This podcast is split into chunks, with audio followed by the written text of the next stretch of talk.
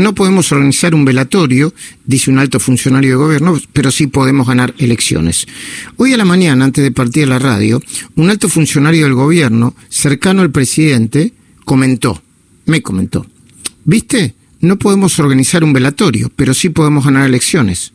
Nobleza obliga, no lo dijo con tono de chicana le terminaban de pasar los últimos datos consolidados de las elecciones para la Intendencia de Río Cuarto, Córdoba, en la que el peronista, en las que el peronista Juan Manuel Chamosas había logrado la reelección con una diferencia de seis puntos sobre Gabriel Abrile, candidato de Juntos por Río Cuarto.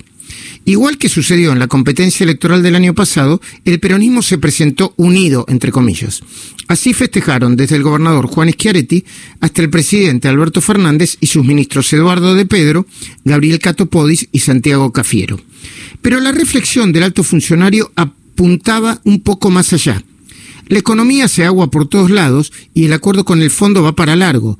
La promesa de la vacunación masiva es alentadora, pero nadie sabe, ni siquiera el presidente, en qué momento se estará en condiciones de aplicarla. Las profundas diferencias entre Alberto Fernández y Cristina Fernández se podrían en las próximas semanas se podrían eh, amplificar, así se dice, en las próximas semanas, con la discusión alrededor de la designación del procurador y el proyecto de legalización del aborto. El alto funcionarios, entonces, se corrigió. Abro comillas. Podemos ganar muchas elecciones, pero todavía no demostramos si somos capaces de organizar un velatorio.